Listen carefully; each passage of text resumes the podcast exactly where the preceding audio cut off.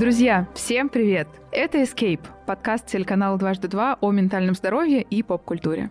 У микрофона автор и ведущая Escape Аня, и я тут, чтобы вместе с героями рассказывать истории о том, как игры, фильмы, сериалы, анимация, комиксы и другие развлекательные штуки помогают преодолевать кризисы, помогают выбираться со дна и помогают справляться с следом окружающего нас с вами мира.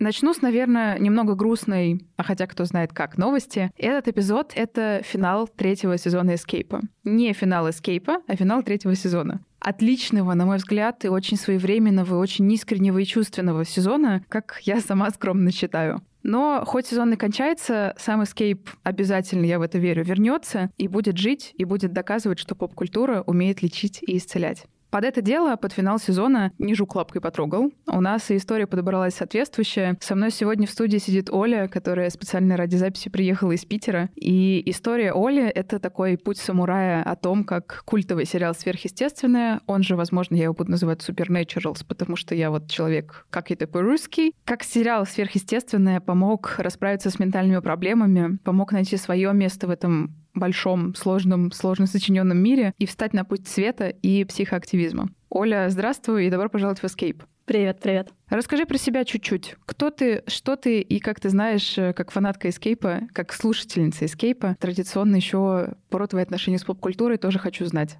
Так, меня зовут Оля, мне 22 года, я учусь на консультирующего психолога, занимаюсь психоактивизмом, психопросвещением, хожу в горы с палатками, пью зеленый чай литрами и попутно еще живу с биполярным эффективным расстройством и посттравматическим стрессовым расстройством. Два диагноза сейчас у тебя, да, Да, стоит? сейчас два диагноза. Ага. А про поп-культуру? Просто чтобы я уже галочку поставила. А про поп-культуру отношения у меня с ней тесные, любвеобильные.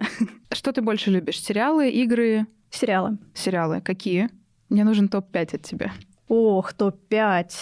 Ну, наверное, Шерлок BBC-шный, Сверхъестественное, Обмани меня. Да и, наверное, из таких прям вот топовых у меня все. Окей, тоже ответ. Прежде чем мы перейдем к самой истории скейпа, сделаю небольшую паузу и радостно скажу, что сегодняшний эпизод выходит при поддержке сервиса каршеринга «Дели мобиль».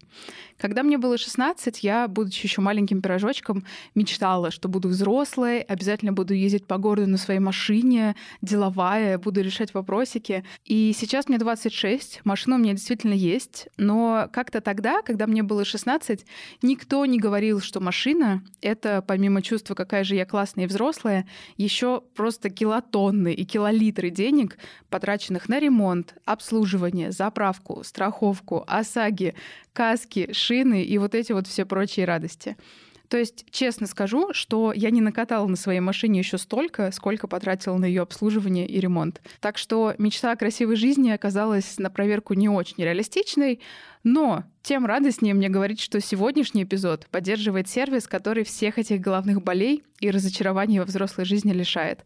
Жмакнул на кнопку в приложении, сел в машину и ни о чем не волнуешься, просто спокойно едешь. Дели мобиль — это единственный каршеринг, на котором можно ездить сразу после получения прав в 18 лет. Чем чаще ездишь, тем цена на поездки ниже. В автопарке сервиса 20 тысяч автомобилей разных классов в 10 городах, включая Москву, Питер, Казань и Екатеринбург, которые, как я знаю, слушают и любят Escape. И вопрос этих обслуживания, шин, страховки, бензина и ремонта в этих машинах уже решены за вас. Для слушателей этого подкаста ребята из сервиса Дели Мобиль дают 400 бонусов на первые поездки по промокоду ESCAPE пишется на русском как собственное название подкаста. Просто чтобы вы опробовали каршеринг и убедились в том, что это правда очень удобно и правда лишает огромной головной боли.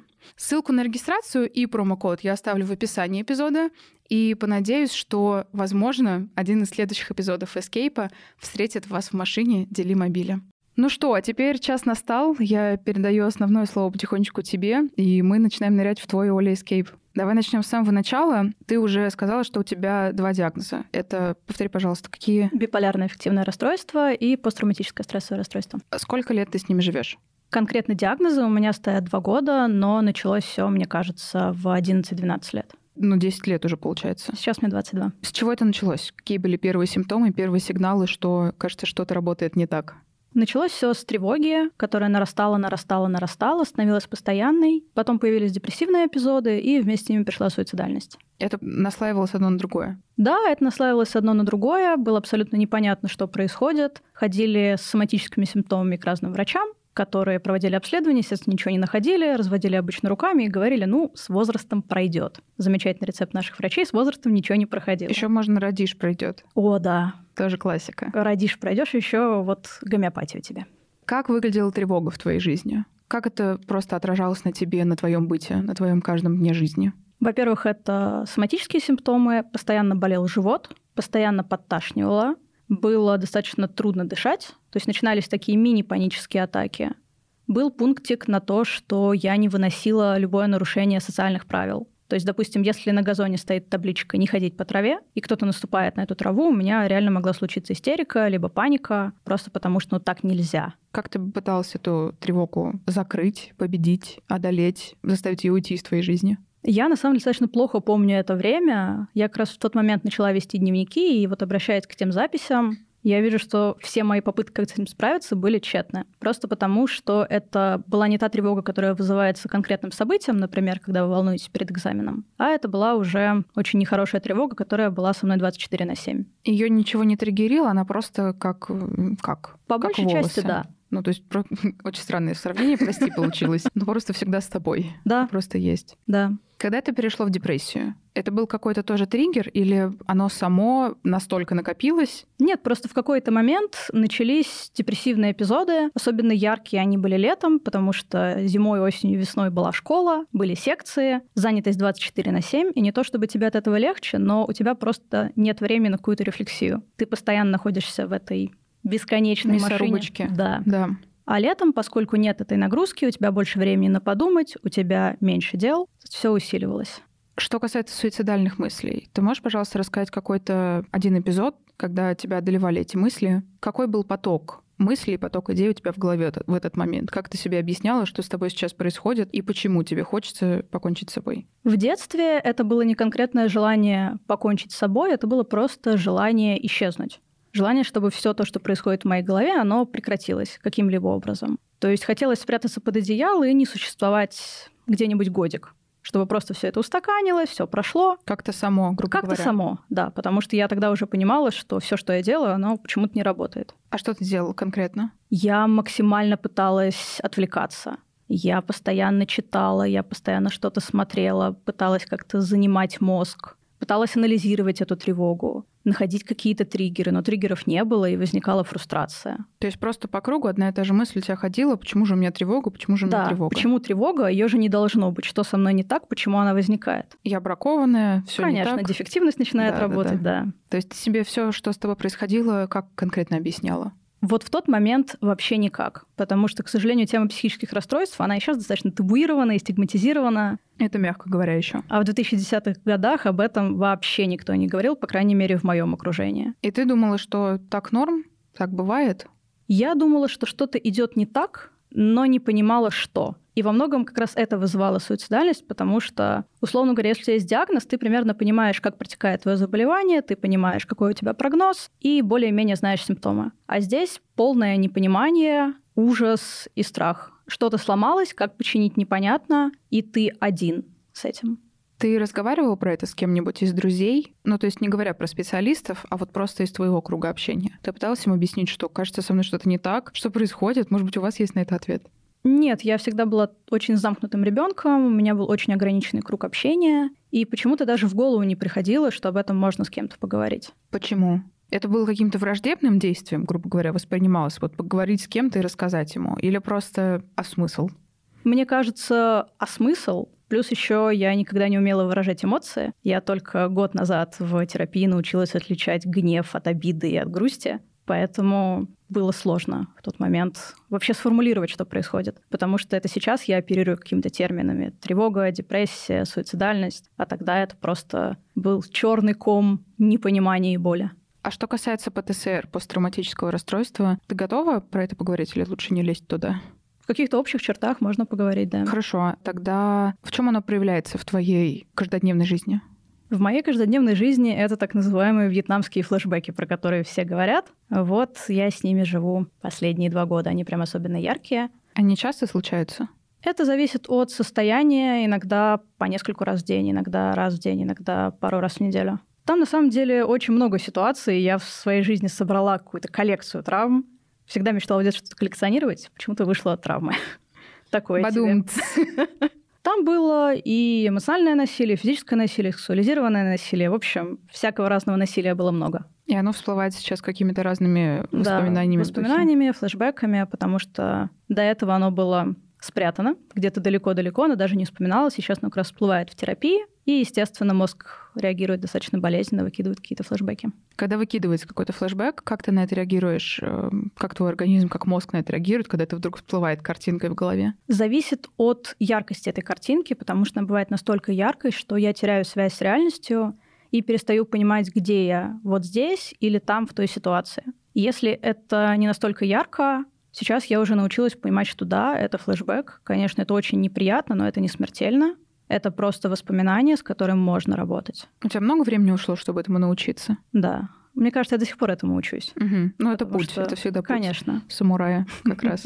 Когда ты начала с научной, скажем так, точки зрения со своими ментальными состояниями работать? То есть, когда ты пошла к психологу или к психиатру, что было первым? Первым, как ни странно, была госпитализация. Причем госпитализация добровольная. Это была середина третьего курса университета, и это был достаточно тяжелый суицидальный срыв когда я поняла, что либо я выхожу в окно, либо я что-то с этим делаю. И я решила, что все-таки перед тем, как куда-то выходить, надо что-то попробовать. Хорошая мысль. Да. Кро- прям кроме шуток, когда буквально, когда с терапевтом про это разговариваем, ну, то есть у меня, у меня нет сейчас последние годы уже суицидальных мыслей, но она говорит, что когда ко мне приходят э, пациенты с суицидальными мыслями, первое, что надо сделать, это подумать, может быть, есть какой-нибудь еще, типа, не знаю, съесть мороженку, что ты хочешь сделать перед тем, да. Конечно, ты всегда успеешь выйти в окно, Перед этим давайте испробуем вообще все варианты, которые есть. Суицидальный срыв? Ты попадаешь в больницу? Я сама легла, да. Я... А, сама? Сама, да. Круто. Я обратилась в клинику неврозов в Питере. Она же психиатрическая больница имени Павлова. Они меня туда взяли, и там я замечательно пролежала три с половиной месяца. Что с тобой делали? Как тебе помогали? Что с тобой делали? Покажи на кукле. Подобрали первую медикаментозную терапию. Она была не совсем удачная, но она все-таки была, и это был первый момент вообще в жизни, когда я поняла, что вау, люди живут без тревоги постоянной. Вау, люди могут жить без депрессии. Это было очень странно. Но это да, дало надежду. Это правда вообще жизнь на до и после делится, когда ты понимаешь, что, оказывается, все это время можно было по-другому. Да. Вот почему у других людей столько энергии.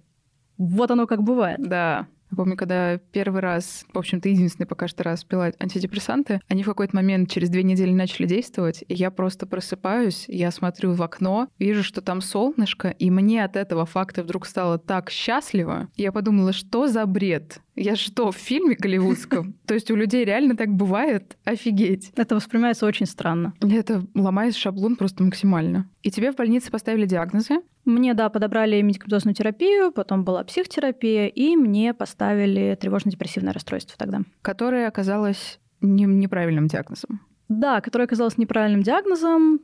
Вообще с диагнозами история достаточно сложная. Мне ставили тревожно-депрессивное, тревожное, рекуррентную депрессию, потом мне ставили циклотемию, мне ставили пограничное расстройство. Но сейчас мы вроде как пришли к тому, что это все таки биполярное расстройство и ПТСР. Когда тебе меняли диагноз, ты чувствовала разочарование, что, черт, я все это время лечилась не от этого, и какой дурацкий дурак этот врач, который поставил мне неправильный диагноз? Да, там было и разочарование, и непонимание, в принципе, что делать, потому что для меня очень важно иметь какой-то ярлык. Я через них самоидентифицируюсь. Мне важно знать, что я активистка, что я феминистка, и также мне важно знать название своей болезни, просто потому что я занимаюсь психоактивизмом, психопросвещением, по большей части на своем опыте. И когда ты полгода живешь с сознанием того, что у тебя пограничное расстройство личности, ты начинаешь об этом говорить, ты вроде как сживаешь с этим диагнозом, а потом тебе говорят, а нет, отдавай этот красивый ярлык, теперь будет другой. Не работает. Да. Возвращай.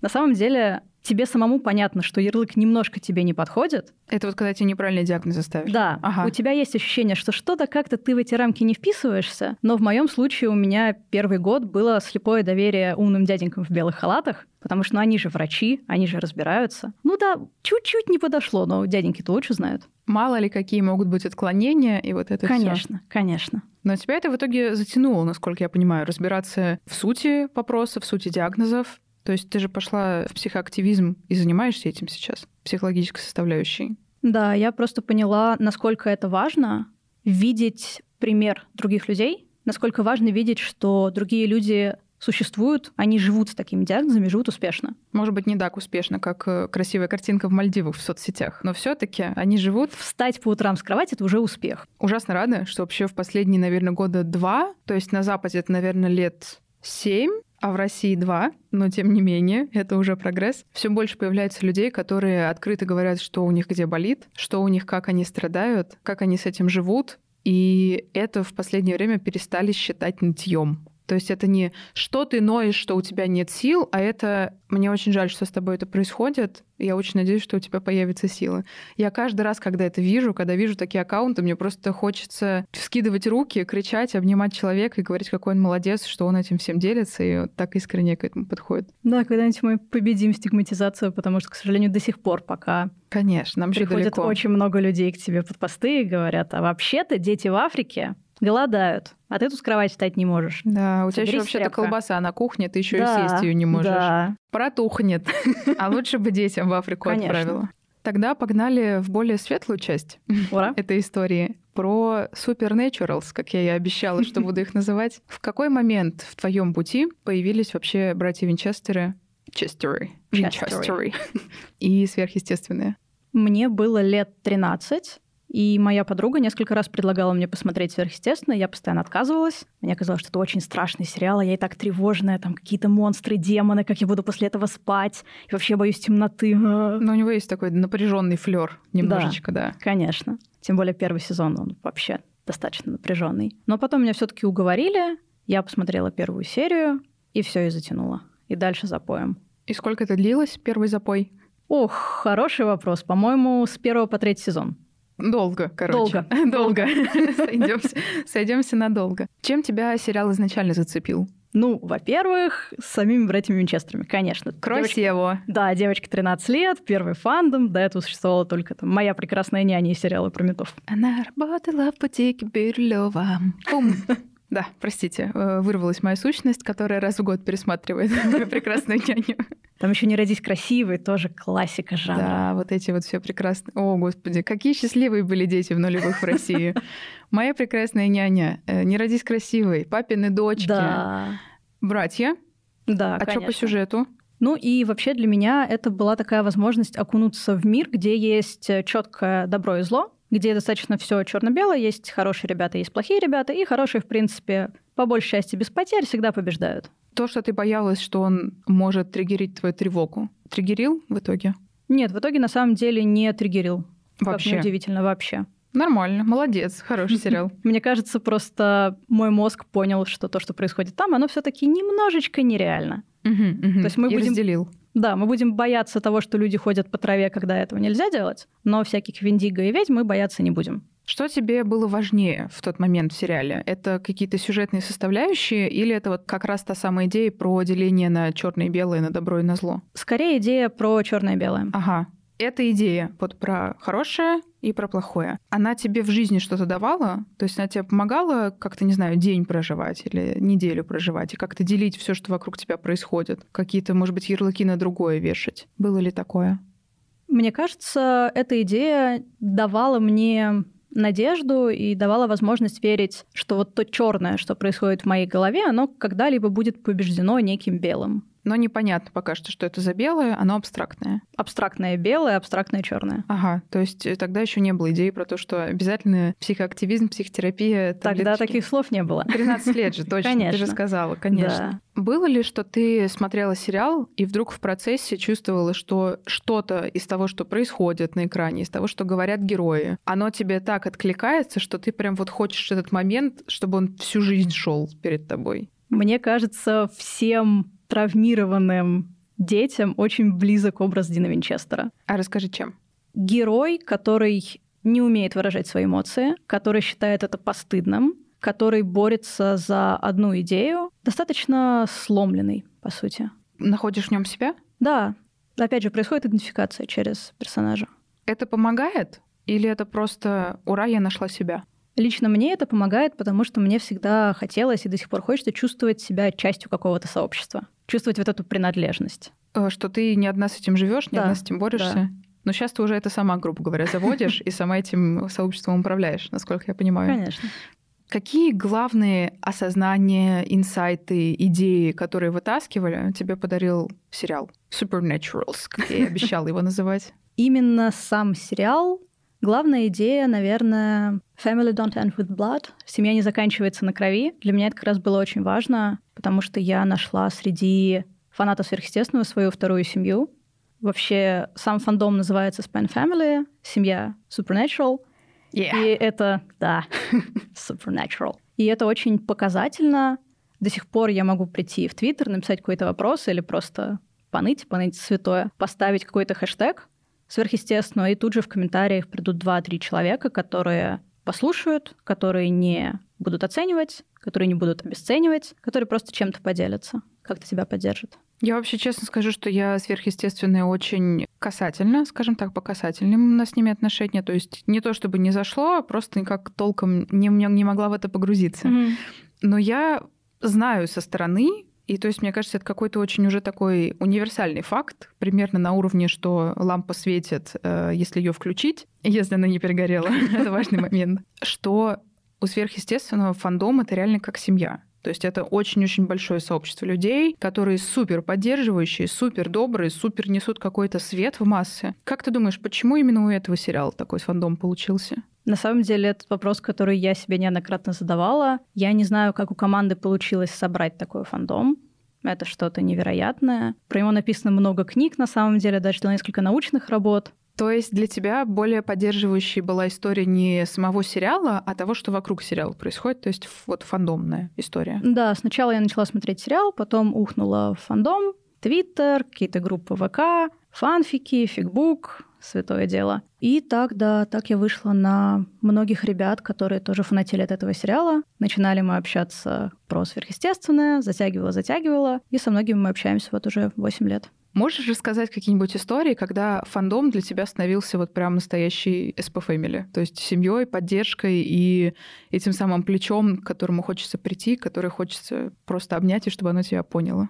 Началось все с того момента, когда я стала следить не только за сериалом, но и за жизнью актеров. Тогда красивые, были... показывают. конечно. Тогда были очень популярные конвенции, они проходили буквально каждые выходные и в разных штатах США, и в Италии, где только они не проходили. Официально снимать на этих конвенциях запрещено, но... Ха. Ха-ха, да, ха-ха три раза. Попробуй запретить фанату снять какой-то момент своим любимым актером. О, да. Поэтому очень много видео оттуда было слито в сеть, э, где-то с субтитрами, где-то мне хватало базовых знаний английского. Я постоянно эти видео смотрела, тоже как способ сбежать от того, что происходит в своей голове. И в определенный момент я наткнулась на видео с Джаредом Подалеки, это исполнитель роли Сэма Винчестера, и он очень открыто рассказал о своем опыте борьбы с клинической депрессией и тревогой. И для меня это было озарение.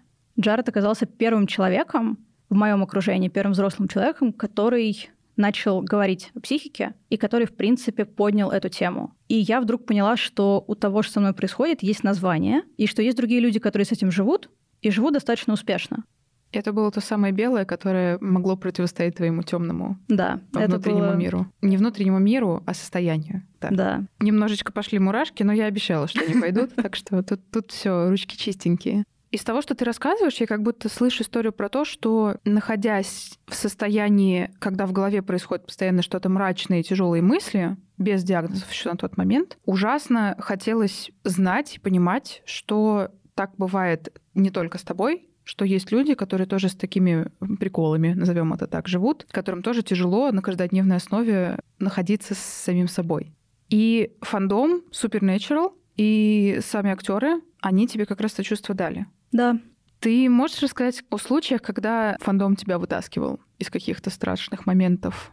Мне кажется, фандом вытаскивал меня вообще из всех моментов. То есть вот условно по схеме зашла в Твиттер, написала и прилетела поддержка. Да, по этой схеме, и тоже, когда ты просто читаешь чужие истории и видишь в них надежду. Видишь, что другие люди проходят через ту же фигню, а то и через фигню пострашнее, и они держатся. И у них получается с этим справиться. И тебе это давало веру, что и ты тоже найдешь выход. Да. Это приятно. Это приятно знать. Но ты, кстати, вот говорила, что когда ты погружалась в сообщество, скажем так, тоже это было как побег от реальности. Supernatural сам сериал, он был для тебя этим эскапизмом? В какой-то мере, да, однозначно. То есть было ли такое условно, что у тебя в голове что-то очень мрачное происходит, опять тяжелый диалог с самой собой, на который нет ответов, и есть вот только это по кругу какая-нибудь мерзкая, надоедливая мысль, которая ходит, и ты, черт возьми, не знаешь вообще, как с ней обращаться и какой ей ответ нужен. И ты включаешь сериал, чтобы... О, нормально. Отпустила. Конечно. Ты ага. включаешь сериал, ты туда погружаешься, на эти 45 минут внутренний монолог несколько стихает. А как заканчивается серия? Ты включаешь следующую. А, ага. окей. Ну, то есть э, не про то, что монолог сразу возвращается, и все снова становится мрачно и тяжело. У тебя есть 45 минут на перерыв во время серии, потом у тебя есть где-то 15 минут после серии на фонючество, крики «Господи, какие мальчики! Господи, какой сюжет!» Потом монолог потихоньку возвращается, ты включаешь следующую серию, и все нормально. Угу. Сейчас для тебя сверхъестественное это что? Это про что в первую очередь? Сверхъестественное для меня это про поиск себя, про возможность найти себя, про возможность получить поддержку. Случилось ли так, что ты вот, грубо говоря, нашла себя, свое место в этом фандоме, сразу там вписалась в него, или какие-то были предэтапы, когда ты просто сначала читала и не участвовала в создании контента внутри сообщества? Конечно, сперва я просто читала, потихоньку в это погружалась, но затянул меня именно психоактивизм, потому что многие актеры начали запускать благотворительные кампании, направленные на снятие стигмы и просто на начало разговора о психических заболеваниях. И я начала в них втягиваться. Сначала просто поддерживала как могла, репостами, какой-то информационной поддержкой. Немножко донатила, что могла. И потом поняла, что хочется больше в этом участвовать. Как создатель уже да. какого-то контента. И начала уже заниматься легким психоактивизмом самостоятельно. Угу. Какие моменты тебя больше всего впечатляли и вдохновляли во всей этой истории? Фандомная история меня больше всего вдохновляло то, насколько разные люди могут быть объединены одной очень классной идеей. Там много людей, которые, получается, тоже живут с болью и с этой черной дырой внутри, да? Да, у всех очень разные истории, у всех очень разная боль. Не то, что мы там собрались все такие с биполярочкой и начали смотреть сериал. Нет, это очень разные люди, у каждого своя боль, но они находят какой-то ресурс этим жить, они этим делятся, и они всегда поддерживают друг друга и никогда не обесценивают. Мне кажется, это очень важно, особенно в современном российском обществе. У нас как-то принято говорить, да что ты, распустил нюни. Все пройдет, все будет хорошо. Все пройдет, и вообще это не страшно, и возвращаясь к детям в Африке. Да так сложно мне найти ответ на вопросы. Я понимаю, что я приду домой и буду этим прям заниматься. Несмотря на то, что я вне фандома, не смотрела толком сериал, смотрела какие-то отрывочные эпизоды. Я понимаю, что я приду и буду пытаться найти ответ на вопрос, почему именно сверхъестественное объединило людей вокруг себя.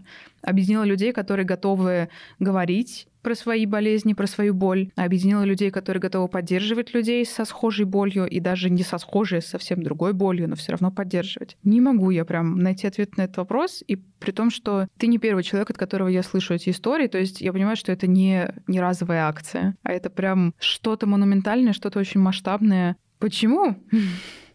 Может быть, у тебя есть какая-то догадка, как это вообще так все срослось? Возможно, ребята из сверхъестественного были первыми, кто начал очень активно общаться с фанатами в соцсетях и на конвенциях, и кто начал подпускать фанатов чуть-чуть ближе к себе настоящему. Не вот моя машина в Малибу, а вот что я сегодня не встал с кровати, условно. Условно, да. То есть не было какого-то запрета на вопросы про что-то личное. Точно. Потому что во многих фандомах я вижу, что как только на конвенции задается вопрос, хоть как-то отходящий от самого сериала, его быстренько сворачивают и говорят, давайте, ребята, поговорим про персонажа, про сюжет, еще про что-то. Точно, да, все сошлось. Получается, что тут есть такая цепочка, что людям сначала просто нравилось смотреть сериал, и они фанатели от самого сюжета, от составляющей, от, может быть, каких-то, не знаю, экшен, красивые мальчики, опять Конечно, же. святое. А потом это все из фанатизма по героям, по сюжету, это все перерастало в какую-то более искреннюю историю за счет актеров и за счет команды. Да. Офигеть. Я нашла ответ на этот вопрос. Ура! Можно не гуглить 7 часов, когда приду домой. Когда Оля присылала мне заявку, ну не заявку, скажем так, а письмо, что у меня тоже есть история для эскейпа, в этой истории был один момент, от которого у меня буквально, я прочитала этот абзац, и я прям чувствовала, что мне внутри стало очень-очень хорошо, очень-очень светло, и меня как будто обняли. И я тебя сейчас очень хочу попросить его рассказать тоже, потому что пусть он обнимет и людей, которые слушают нас Заявка прозвучала прям как заявка на грант какой-нибудь, пожалуйста. Я не знаю, откуда это слово вылетело, но оно вылетело, так что пусть будет. Окей. Это был для меня один из самых значимых моментов. На одном из прямых эфиров, которые тогда вел Джаред Подалеки, это был прямой эфир, посвященный одной из его благотворительных компаний, по-моему, Always Keep Fighting, всегда продолжайте бороться. Я в чат написала, по-моему, фразу You saved my life, ты спас мне жизнь. И, возможно, он заметил мою фразу. Возможно, это была чья-то другая фраза, потому что нас много там таких было благодарных. И он сказал мне очень важные слова, с которыми сначала я была абсолютно не согласна. Он сказал мне, что это не я спас твою жизнь, ты сама ее спасла. И сперва я прям думала, да нет, при чем здесь я? Вот это вы такие замечательные, мне помогли.